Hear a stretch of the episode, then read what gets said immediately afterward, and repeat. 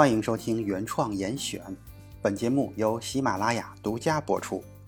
上一期咱们说到了杨振宁和米尔斯研究的 B 场是强力的量子场论，弱力和强力一样都是短程力，意味着它的载体一定也是有质量的粒子。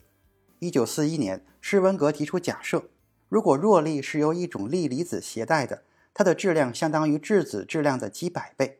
这就会导致它的传播范围将会非常的有限，和没有质量的光子不同，有质量粒子的运动速度非常的缓慢，要明显的低于光速。这种慢速运动的粒子所携带的力也会比电磁力弱得多。施温格意识到，如果这样一个弱力载体的质量能够以某种方式被关闭，就是被切换到没有质量的状态，那么弱力就会具有电磁力大小相当的传播范围和强度。这句话听起来虽然有些离谱。但这也是第一次有人意识到，弱力和电磁力可以被统一为电弱力。尽管电磁力和弱力看起来差异颇大，但它们可以以某种奇怪的方式表现为相同的电弱力。它们之所以看起来相差很大，主要是因为弱力的载体与光子不同，它的速度低于光速，并且拥有大量的质量，这就限制了弱力的范围，并且使其强度远远低于电磁力。我们再换个角度。如果把时间倒回到宇宙大爆炸刚刚发生的时候，自然界中所有的力被认为是融为一体的，难以区分。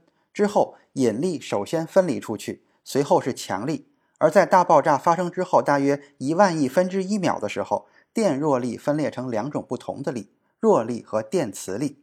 这样，四大基本作用力就齐全了。但问题是，是什么在大爆炸发生之后大约一万亿分之一秒的时候导致了电弱力的分裂呢？解答这个问题的工作，施温格交给了他在哈佛的研究生谢尔登·格拉肖。格拉肖像杨振宁和米尔斯一样，发展了一种弱相互作用的量子场论。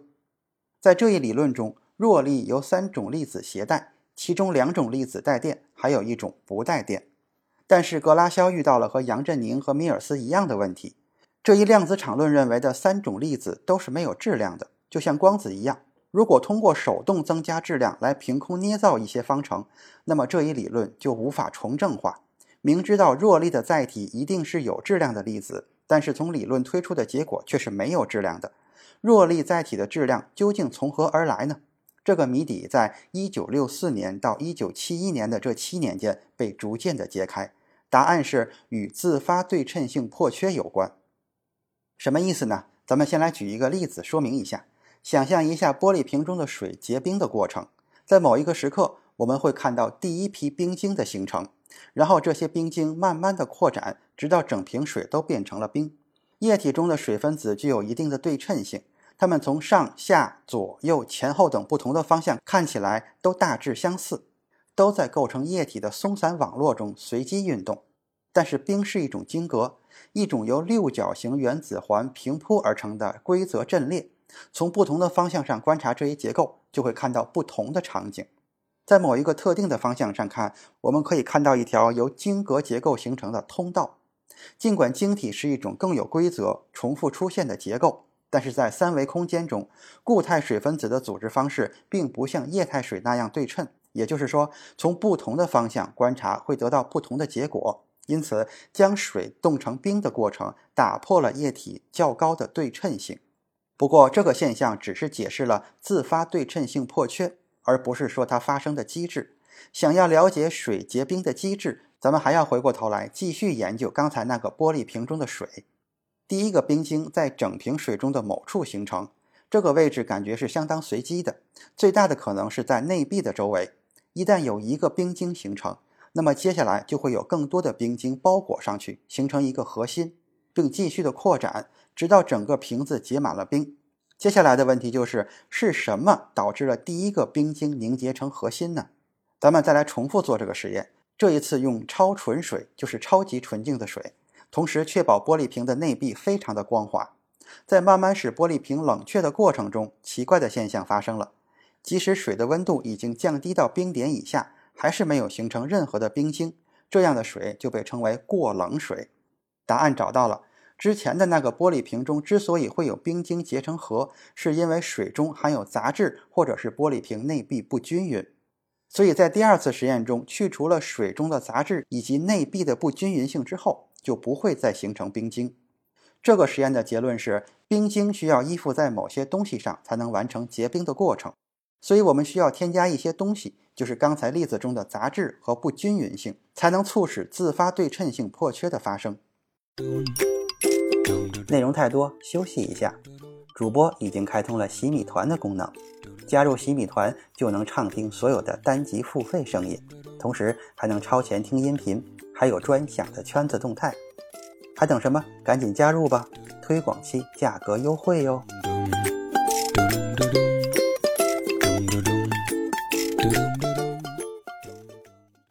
咱们再说回量子场论，其实杨振宁和米尔斯以及格拉肖提出的量子场论，就像是一个装着超纯水的非常光滑的玻璃瓶。物理学家意识到，要打破对称性，就需要在量子场中添加某种东西来作为背景环境。这是一种原本缺失的成分。这一想法起源于二十世纪的六十年代，而且与超导材料的特性有关。美籍日裔物理学家南部洋一郎认识到，自发对称性破缺可以导致具有质量的粒子的产生。一九六四年，很多物理学家都独立地发表了一系列的论文，详细地阐述了这一机制。这其中就包括了英国爱丁堡大学的物理学家彼得·希格斯，因此从1972年开始，这一机制开始被人们普遍地称为希格斯机制。新的量子场则被称为希格斯场。添加一个具有某些特性的背景希格斯场，等于向量子场论方程中引入了新的项。这一机制从数学的角度上看是没有问题的。现在需要做的就是寻找它的物理意义。添加一个背景希格斯场，就意味着它遍布于整个宇宙中，就像是现代版的以太。如果没有这个场的存在，所有的粒子就都是默认的无质量的二维粒子，而且都会以光速运动。如果真的是这样，那就不会有质量的存在了，也不会有物质实体的产生，不会有我们今天熟悉的宇宙，也不会有星系、恒星、行星、生命，更不会有人类。而现在我们知道了希格斯场的存在。无质量粒子与希格斯场相互作用，产生了一系列的效应，使粒子获得了第三个维度，速度也随之慢了下来。这个结果就是粒子获得了质量。打个比方，希格斯场就像是一团粘稠的糖浆，它会拖拽着粒子，并且让粒子减速，而粒子对于加速度的抵抗就表现出了惯性质量。我们现在再回头看，在大爆炸发生后的一万亿分之一秒。宇宙的温度已经冷却到足以让希格斯场稳定在一个固定的数值，这为打破电弱力的对称性提供了必要的前提。粒子们找到了可以依附的东西，从而使它们获得了额外的第三个维度，也就获得了质量。于是弱力从电磁力中分离出来。从古希腊原子论者开始，人们就倾向于认为质量是物质的最终组成成分，是一种与生俱来的、不可分开的第一性质。伽利略和牛顿虽然改进了这一概念，但并没有从根本上改变它。一个物体的惯性质量是它阻碍加速度的量度。我们本能地把惯性质量等同于这个物体所拥有的物质的量。物体包含的东西越多，就越难以加速。而如今，一个本来就没有质量的基本粒子的运动，在与希格斯场的相互作用下，抵抗运动的程度被解释为粒子的惯性质量。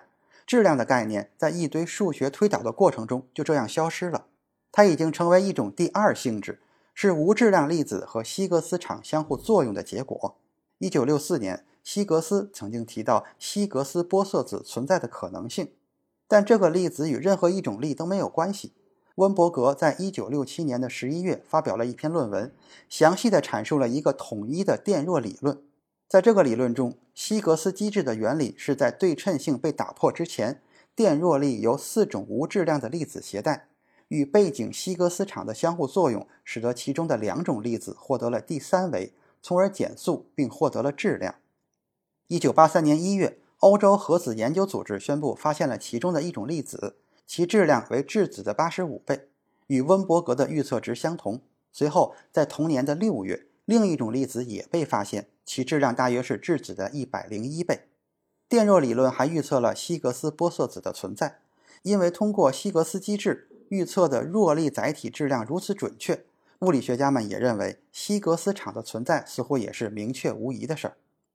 希格斯机制就这样自然而然地嵌入电弱理论中，一切看起来都是那么完美。但是这一机制要求存在一种新的量子场，这个量子场将遍布于整个空间之中。所以一切的问题归根结底就是：如果希格斯场真的存在，那么它的基本场粒子希格斯玻色子也应该存在。下一步，物理学家们的任务当然就是寻找希格斯玻色子存在的证据。